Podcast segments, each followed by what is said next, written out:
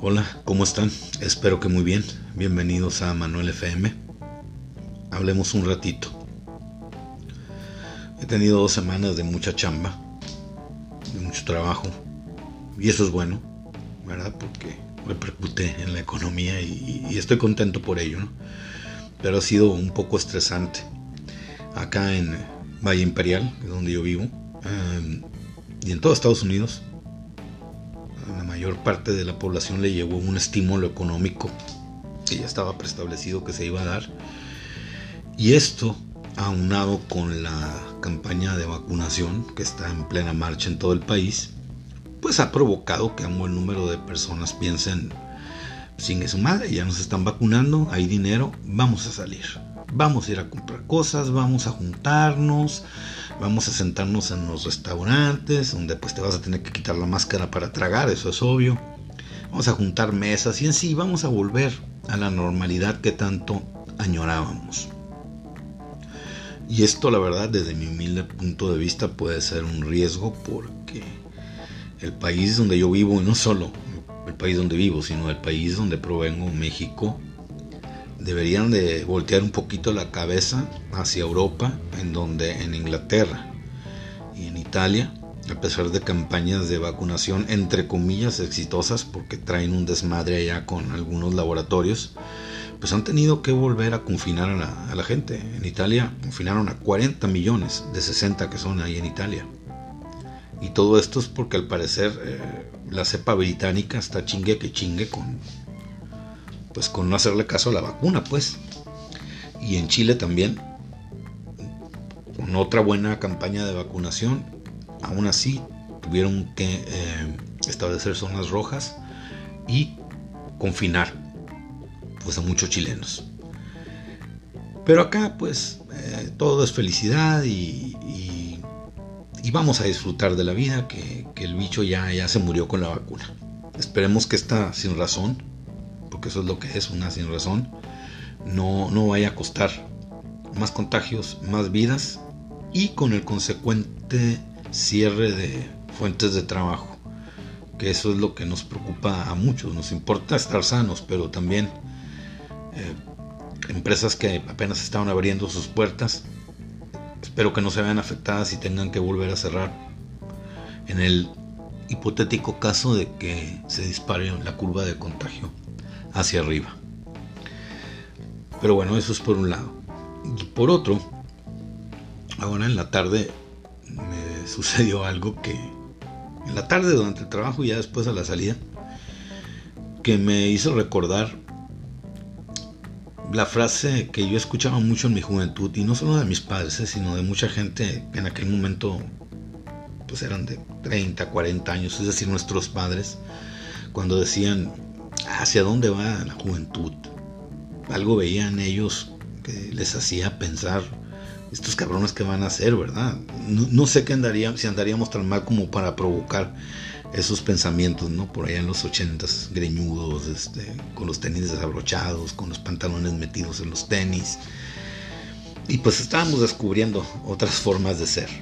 Bueno, nuestros padres, me refiero a la gente que somos de mi edad, pues ya, ya se dieron cuenta qué pasó con nosotros, ¿no?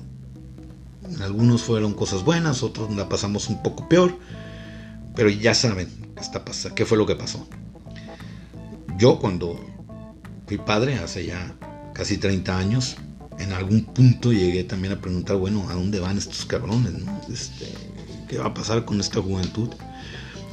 Y ahora ya me estoy dando cuenta pues hacia dónde llegaron, ¿no? Y, lo mismo que nosotros, algunos les fue bien, otros ahí andan batallando, como que se caen y como que se levantan. Y los padres que tienen hijos de 15, 16, 14 años hoy en día, yo pienso que han de estar pensando, quiero pensar que han de estar pensando lo mismo, ¿no? ¿A dónde va la juventud? Porque yo en estos días me he hecho esa pregunta.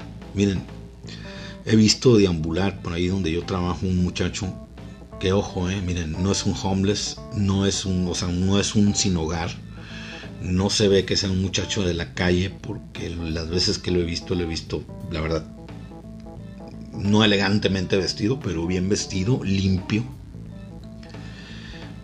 Pero trae unos ojos de. O sea, así entrecerrados y como que se le ponen en blanco, ¿no?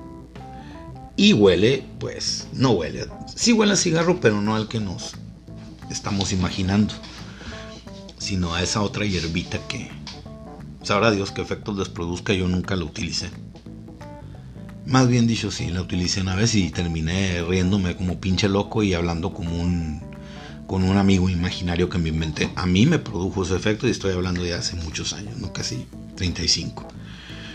El caso es que este muchacho, pues yo lo, he estado viendo y la verdad no me da por reportarlo porque no, no hace nada malo, simplemente deambula con su pasito lento, así como que va flotando, ¿no? Pero ahora me lo encontré afuera en el estacionamiento y ya era tarde, ya eran las 9 de la noche y yo creo que se quedó sin dinero, este, no iban por él, el caso es que me pidió un ride, ¿no? onda, jefe? Me da un ride. Y, o sea, no acababa de señalarme hacia dónde iba cuando yo ya le estaba diciendo que iba para el lado contrario, ¿no?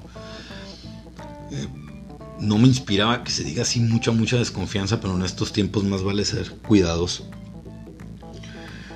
El caso es que le dije, ¿sabes qué? No, yo voy para otro lado y ¿qué onda? Le digo, pues háblenle a tus papás. No, se me descargó el teléfono, jefito madre, pues, pues mira, te voy a aliviar, ¿qué onda? Pues cinco varos y que alguien de cinco dólares y ahí en seguridad que te hable en, un taxi. Ah, toda madre que fui. Le di los, los cinco dólares. Y en una de esas se le cayó, con los movimientos que estaba haciendo, casi tambaleando, se le cayó una botellita de esas de aluminio donde se guarda licor. O sea, que es un instrumento muy usado acá por gente grande, sobre todo. En ciertas zonas de, Estados Unidos, una cantimplora vaya. Pues como yo ya más o menos le, digo, me cayó bien el chavo, pues. Este, le dije, oye, ¿qué es eso, cabrón? Es mezcalito, jefito. ¿Es, es qué, cabrón? Le dije, mezcalito.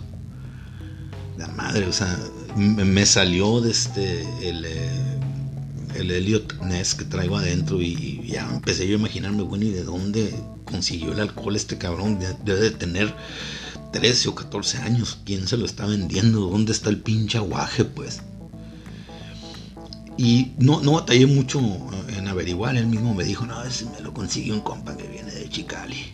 Ay, hijo de tu chingada madre. o sea, ¿y te vas a tomar eso así como andas? No, jefe pues la neta, yo me siento bien, jefito. Mire, este, con esto me puede hacer una, una, una guachiloca, me dijo. ¿Una qué, cabrón? Yo ya había, yo ya había escuchado este término.